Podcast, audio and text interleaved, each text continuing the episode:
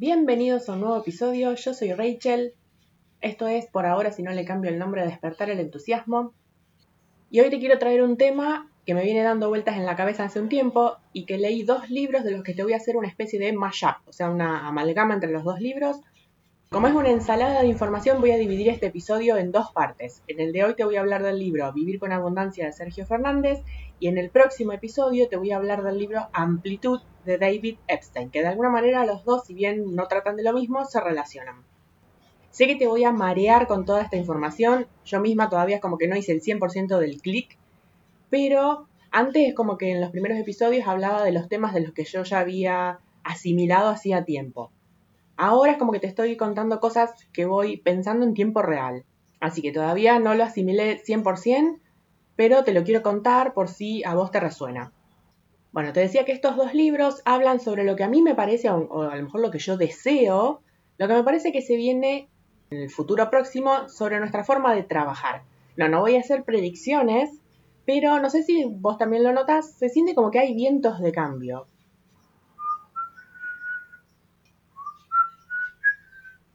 El otro día en Stories de Instagram te compartía este párrafo del libro Vivir con Abundancia de Sergio Fernández. La idea de esfuerzo no existe en la naturaleza. El esfuerzo es un indicador de que no estás respetando tu esencia. Una trucha tendría que esforzarse mucho para saltar de árbol en árbol, y lo mismo le sucedería a una ardilla para respirar debajo del agua. Pensemos en un momento en la naturaleza. La naturaleza es abundancia pura. Vos fíjate que crece, o sea, tiene tanta fuerza y tanta abundancia que crece hasta en la ranura de una vereda. El pájaro no se preocupa si va a conseguir bichitos para comer. La rosa no, se pone colorada y aprieta los dientes para hacer fuerza para florecer. Es todo más fluido. Es tal la abundancia de la naturaleza que hace unos años decidí acomodar un poco mi jardín. O sea, tenía un montón de plantas, pero nacían donde querían y no donde quería yo. Entonces empecé a juntar las semillas y al año siguiente las iba plantando. Y un par de años después tenía tantas semillas que tenía que empezar a regalar. Porque, o sea, vos pones un puñado de semillas, después esas semillas te hacen una planta que a su vez te hacen más semillas. Entonces, teniendo en cuenta esto, me pregunté, ¿cuál es la diferencia entre nosotros humanos y el resto de la naturaleza? Y la diferencia es que nosotros usamos dinero. El pájaro no va al supermercado y dice, hola, dame dos lombrices. ¿Cuánto cuestan? Hay quienes dicen que el dinero, así como lo conocemos hoy, va a desaparecer. Fíjate que ya existen las criptomonedas, que es dinero digital. Entonces me pregunté cómo era la vida antes de que se inventara el dinero. Entonces me imagino que viviríamos en tribus, en pequeñas aldeas, y cada integrante de la tribu se dedicaba a aquello que fuese su talento. O sea, el que sabía construir casas, construía casas, el que sabía tejer ropa, tejía ropa, y obtenían comida, techo, lo que fuese, de la naturaleza, o si tenían que hacer un intercambio, harían trueque. Apareció el dinero, entonces para poder comprar cosas que en su mayoría, por lo menos lo que es la materia prima, las produce la naturaleza, apareció esta idea de esfuerzo, de sacrificio. She works hard for the money. En cualquier momento sacamos las bolas de espejos y armamos fiesta retro acá. Bien, ¿qué quiere decir la palabra sacrificio? Su etimología, o sea, el origen, viene de las palabras latinas sacer, que quiere decir sagrado, y facere, que quiere decir hacer, o sea, hacer sagrado. Yo te propongo que pienses que lo sagrado acá es que cada integrante de la tribu se dedique a su talento. Porque viste que dicen que si no das tus talentos al mundo es como que se los estás quitando, solo vos podés dar algo y si no se lo das al mundo es como que estás siendo egoísta. Entonces pregunta, ¿qué es eso en lo que fluís? Eso que te sale bien, eso de lo que no podés parar de hablar porque te enciende, eso que te sale tan fácil y que a vos te parece tan simple que hasta te da cosa cobrar por hacerlo. Eso que harías aunque nadie lo vea. Aunque se venga la invasión zombie y seas uno de los cinco sobrevivientes en el búnker, que lo harías solo porque te gusta. Yo por ahí pienso, bueno, a ver si se viene, no sé, el apocalipsis. Yo me llevaría la cámara conmigo, claro. Al par de horas se me queda sin batería y no tengo dónde enchufarla, pero bueno, sacaría fotos. me tendría que eh, conseguir esas automáticas de rollo que que se usaban por allá en los 90, en los 2000, y conseguirme un montón de pilas para tener de, repuesto. Y después, bueno, que las revele la civilización que nos venga a rescatar. Bueno, volviendo a lo serio.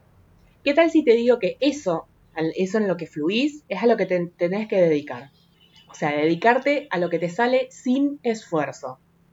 En un podcast que lamentablemente no recuerdo cuál es, decían esta idea de que a veces pensamos que en nuestros emprendimientos tenemos que ofrecer determinada cosa o hablar de determinada cosa, pero a lo mejor en realidad lo que tenemos que hacer es hablar sobre aquello o enseñar sobre aquello que más fácil nos sale.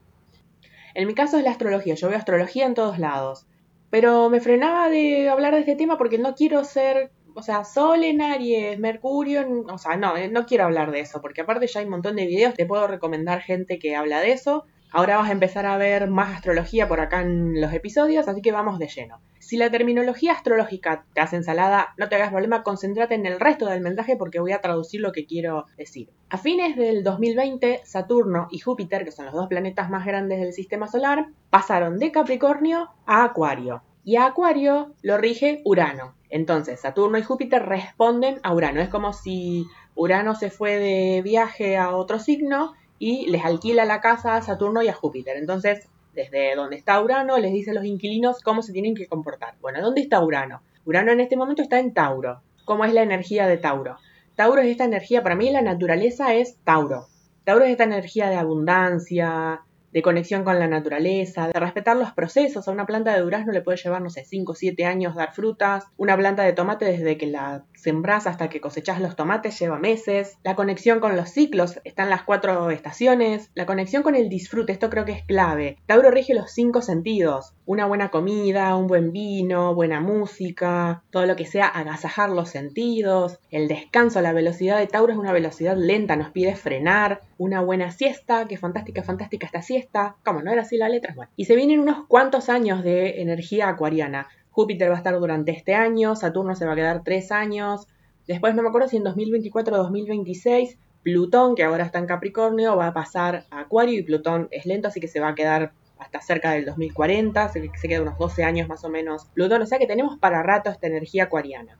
Hasta el 2026, que Urano va a estar en Tauro, va a estar este tema de bajar revoluciones, de conectar con lo natural. Otra cosa que escuché también eh, a principios de este año es la idea de en lugar de ponerte objetivos para este año, yo este año no me puse objetivos. Todos los años digo, bueno, a ver, voy a hacer ejercicio para bajar de peso, voy a, no sé, ponerle fichas a este proyecto. Y este año sentí, aparte de que lo empecé con re pocas pilas, sentí que no tenía sentido.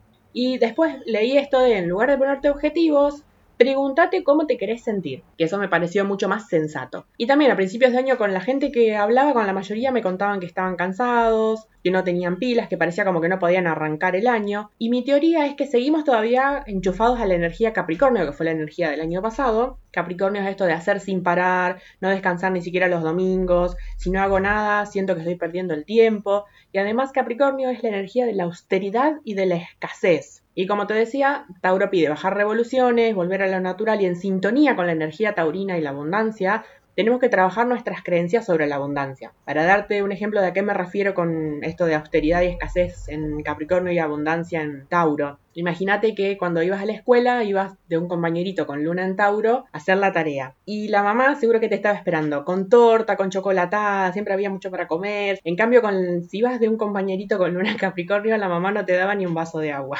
Así que unas preguntas para que te hagas. ¿Qué ideas tenés sobre el dinero? ¿Con qué ideas sobre el dinero creciste? El otro día estaba escuchando un video de Pablo Flores que se llamaba algo así como Talentos y Abundancia. Eran dos videos en realidad, los sacó por ahí en octubre, noviembre. Están muy buenos, así que pasá a verlos. Eh, hablan de según en qué signo tenés tu casa 2 de la mm, carta natal, qué talentos tenés para crear dinero. Pero también hablaban del tema de las creencias. Entonces él daba un ejemplo, por ejemplo, hay padres que a lo mejor sí tienen plata, no es que no tienen, sí tienen plata, pero los hijos no le dan nada. Entonces esos hijos crecen con la idea de que no merecen. Entonces después de grandes tienen problemas de dinero. Otras ideas con las que podés haber crecido es esta cosa de las generaciones anteriores de hay que esforzarse para tener algo. Ese es el viejo paradigma, ya no funciona más. Es más, creo que las generaciones modernas tenemos que esforzarnos más que las generaciones anteriores. A lo mejor estoy desvariando, pero a ver, somos la generación que no puede llegar a la casa propia y tiene que alquilar. El sueldo ya, digamos, no nos alcanza para una vida holgada, entonces tenemos que aprender a invertir. O a lo mejor ahora gastamos en más pavadas, no sé, pero No podemos seguir rigiéndonos por ideas viejas. También, informate sobre finanzas, ordena tus finanzas, aprende sobre finanzas, porque tu situación económica no depende del país. Yo sé que es más fácil ahorrar en un país estable, pero si no sabes de finanzas, vas a estar siempre en la carrera de la rata. Resumen de esta primer parte. Para mí, obviamente esto es personal, se viene una época de conectar con la abundancia, sacarnos la idea de que si trabajo de lo que me gusta me muero de hambre y trabajar en nuestra zona de genio, o sea, esto de en lo que fluís y un poco de esto también te voy a contar en el próximo episodio. Así que me despido por ahora, hasta el próximo episodio que está relacionado con este. Como siempre espero que te haya gustado, que haya sido de utilidad. Contame qué te pareció y nos reencontramos en el próximo episodio que lo voy a grabar ahora mismo. Eficiencia Virginiana. Ahora sí, hasta el próximo episodio.